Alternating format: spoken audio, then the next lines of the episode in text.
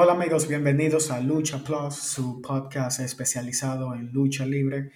Yo soy Jorge Calderón y hoy estaré acompañado del fanático. Saludos buenas. Hoy estaremos dando lo que es la previa de lo que será la serie final este próximo domingo 25. Así es, estaremos hablando de Hell in a Cell, de los pronósticos que tenemos para el evento, lo que podemos esperar de lo que es el último evento antes de llegar a la serie de, los sobrevivientes Survivor Series, que es el último del año. Ya solo quedan dos grandes eventos y este es uno de ellos. La cartelera de Hell in a Cell hasta ahora es un poco corta comparada con otros eventos. En el último episodio de SmackDown se agregó una lucha por el contrato Money in the Bank entre Otis, quien fue el ganador de esta lucha de escaleras, y The Miz. ¿Qué usted piensa, fanático, de este encuentro? Esta será la, la lucha New Day del evento. Es decir, la lucha de risa, la lucha que estará, no vamos a decir para un respiro al público porque va a ser la lucha que van a abrir el evento, a menos que WWE tenga una sorpresa y tenga preparado un gran empuje para de mí y le entregue otro Money de Bank, que lo vemos difícil, pero al menos que suceda eso, es una lucha de 5 o 6 minutos que Oti va a vencer fácilmente a Demi. Bueno, sí, no se espera más, como usted eh, dice, a menos que sorprendan y le den el contrato a Demis, no habría sorpresa. Pero esto es más probable que pase de lo que pensamos. Analice. Otis ha perdido empuje, ya no tiene la misma presencia en televisión, apenas tiene apariciones. Y un campeonato, un reinado de Otis puede debilitar un campeonato máximo, ya sea el Universal o el de WWE. Entonces, ¿por qué no dárselo a una figura principal como ya pasó anteriormente cuando Edge se lo ganó a Mr. Kennedy? Puede que sea una buena movida a largo plazo para impulsar a The Miz y hacerlo más creíble en un reinado como campeón máximo. Si seguimos historia, sería interesante porque yo no veo cómo Randy Orton pueda perder nuevamente de Drew McIntyre, pero tampoco veo que ahora mismo sea necesario dar un campeonato a Randy Orton porque no hay historia para él en el futuro. Sería interesante que de mí venga, gane el maletín abriendo el evento y use el evento la misma noche y le gana a Drew McIntyre sacando ya a Randy Orton del escenario y una pequeña rivalidad con Drew McIntyre hasta Royal Rumble por el título de WWE. En dado caso de que WWE quiera sorprendernos y darle el maletín a Demi. Si, si Demi gana el maletín, puede estar seguro que Demi ganará el título esa misma noche. Sí, es muy poco probable porque hay planes posteriores a Royal Rumble para Drew McIntyre. Y seguimos con otra lucha que debe ser relleno, que es la de Elias contra Jeff Hardy. Elias hizo su regreso, atacó a Jeff Hardy. Jeff Hardy le regresó el favor en la última edición de Raw, en medio del concierto de Elias. Y para mí será una lucha entretenida, con buenas movidas, unos 8 o 10 minutos en los que el enigma carismático se llevará la, la victoria. ¿Qué usted opina? Yo entiendo que sí, usted dijo algo clave ahí, que fue Elías, Elías regresó y fue como que no regresó nadie. Siempre cuando un jugador se va, ya sea dos, tres, cuatro semanas, y regresa, siempre hay un boom, siempre hay algo diferente. Elías se fue y regresó siendo el mismo, no trajo nada nuevo, nada diferente. Yo entiendo que Jihad iba a salir victorioso de esa contienda y creo que Elías va a pasar a un segundo plano a nivel de, de telaridad en eventos siguiente. Usted mencionó algo clave, regresó siendo el mismo. No hubo ningún cambio, se esperaba que luego de, ausentarse por tanto tiempo trajera algo diferente, otro personaje, no sé, algo que pudiera conectar más con el público, pero fue como ponerlo en pausa y simplemente seguir lo mismo. No, no le veo sentido, pero bueno, ya veremos qué hay en el futuro para Elias. Y ya siguiendo con las luchas estelares o de campeonato, como usted mencionó anteriormente, no se ve a Randy Orton perdiendo por tercera ocasión seguida ante Drew McIntyre. Para mí están extendiendo esta rivalidad demasiado y una lucha con estipulaciones de celda infernal entre ambos.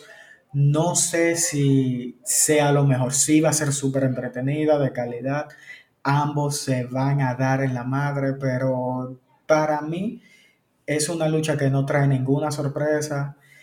No creo, no veo a Randy Orton perdiendo tres consecutivas, pero tampoco veo a Drew McIntyre perdiendo el título. Creo que luego de esta lucha, Randy Orton se, apartará quizás hasta el Royal Rumble y el reinado de McIntyre seguirá. Yo entiendo que eso es lo que puede pasar, al menos como dijimos en, el primer análisis, que WWE quiera botar la casa por la ventana y haga que de mí repetimos ahorita, gane el maletín en la primera lucha y sorprenda después de un RKO y entre él y Morrison, Morrison se encarga de Randy Orton y él venga y, y se aproveche de Drew que te gane el título. Ahí ya automáticamente Randy Orton se puede decir que sale no sale lesionado porque estamos hablando que Randy es un experto en ser infernal. totalmente. De ningún luchador activo ha ido más veces a una, a una jaula de cero que él. Entonces, no puede ser que Drew McIntyre ahora mismo lo puede ganar, él puede ganar cualquier evento, menos una serie infernal. Entonces, por eso yo entiendo que, que en dado caso, ya sea lo de Drew Marketing con Demi o el equipo de Owie Lashley, Kelton Benjamin y MVP, que hagan de la suya. También está Retribution, pero entiendo que Randy Orton ahí no va, no debe perder, pero tampoco Randy Orton debe salir con el título. Para Randy Orton ganar el título, tiene que ser un evento WrestleMania, Royal Rumble o SummerSlam. Randy Orton no va a ganar un título en un evento más pequeño que ese. Sí, pero algo que usted señala es como una cosa se conecta con la otra. Cómo darle el Money de the Bank a The Miz puede cambiar totalmente el panorama del título de WWE. Porque de ganar The Miz como usted dice, yo creo que la misma noche él debe interrumpir la lucha de Celda Infernal y ganarle el título a quien salga victorioso en la contienda. Como usted dice, yo no veo a un Randy Orton perdiendo, pero tampoco lo veo quedándose como campeón. Sí hay planes para largo plazo con Drew McIntyre, pero no sabemos qué tanto. Entonces, esta es una lucha que, depende mucho del resultado de la de Otis y de Miz. Hay que ver qué pasa ahí. Y ya cambiando de división, yéndonos a la división femenina, una lucha que tiene bastante tiempo cocinándose y, que ya el universo de WWE anhelaba. Era ver a las ex mejores amigas Sasha Banks y Bailey enfrentarse en una jaula infernal por el título femenil de SmackDown. Esta es una rivalidad que para mí, por lo menos, va a llegar a WrestleMania. Por lo mismo, no veo a, a Bailey perdiendo el título. Quizás lo pierda ya en el Royal Rumble y vaya por ahí la cosa. Depende también cuando regrese Charlotte Flair. Pero creo que con alguna marrulla eh, Bailey va a poder quedarse con el título, defender exitosamente y seguir con el reinado más largo actualmente dentro de la compañía. Corríjame si me equivoco, maestro. Yo entiendo que sí, yo entiendo que otra vez Sacha, que ya tuvo una serie infernal, va a quedar corta pero usted mencionó a Charles Flair, Charles Flair ya está lista para, tiene la alta médica para regresar. Mañana será un buen día para su regreso. Porque no vemos otra fémina haciendo presencia que pueda causar ese impacto que causaría Charles Flair. Pero yo entiendo que sí, que Bailey mañana, en lo que será la lucha de la noche, se saldrá con la victoria frente a su amiga, enemiga Sacha Van Sí, es lo que se espera, a menos que Rhea Ripley dé el salto de NXT al roster principal, no hay otra cosa. Ya vimos que Tony Storm se sumó al elenco de NXT, que puede ser la gran cara que reemplace a Ripley. Y hay que ver cómo una cosa se conecta con la otra, porque ya desde que llegue Survivor Series, usted sabe que se empiezan a ir viendo y forjando las rivalidades que se van a llevar a cabo para eh, WrestleMania. Y el primer, la primera parada es el Royal Rumble.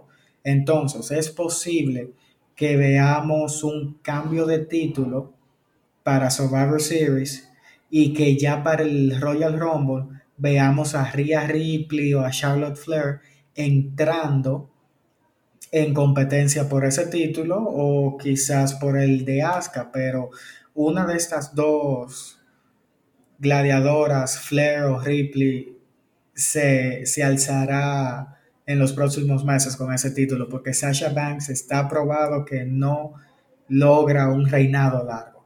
Espero que ese sea el primero, pero no creo.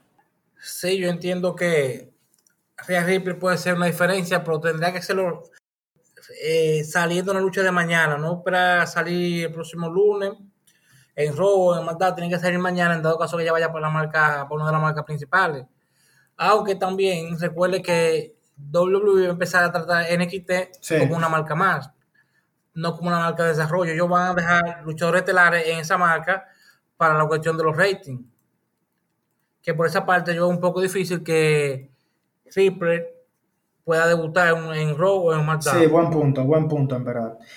Y ya para el evento estelar tenemos la revancha del feudo familiar entre Jay Uso contra el campeón universal uh, Roman Reigns por el eh, disculpa, por, eh, en lo que será una lucha yo me rindo dentro de la celda. Para el que no conoce, una lucha de yo me rindo, todo es válido. Se debe incapacitar el rival hasta que éste pida cacao y diga no voy más, me rindo.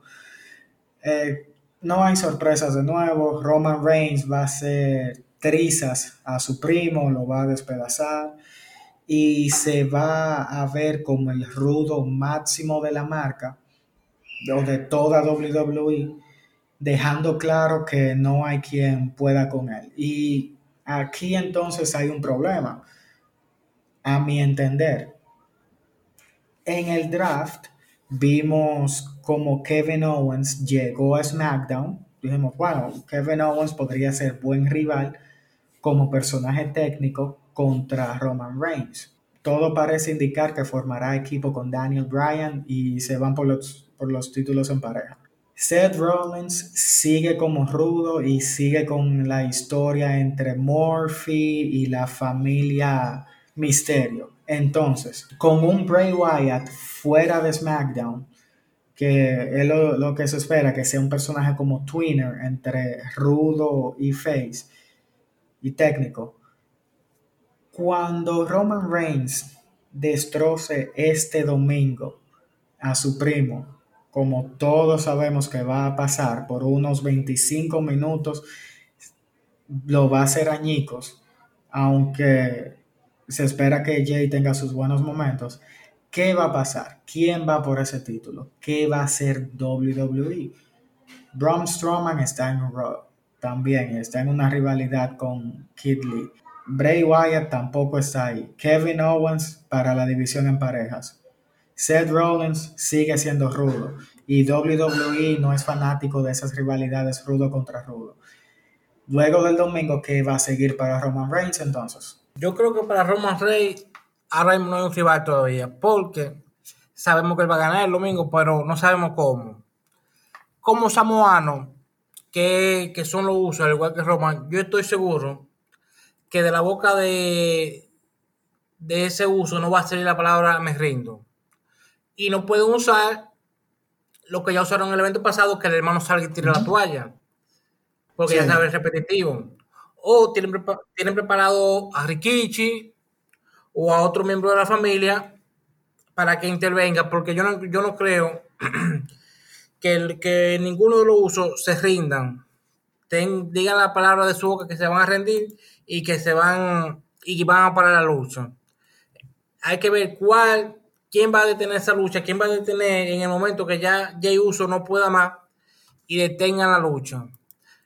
Ah, después de ahí, no veo rivalidad clara para Roman Reigns. Todo se está cocinando, se está cocinando para que sea la roca en WrestleMania, pero falta mucho para, para allá.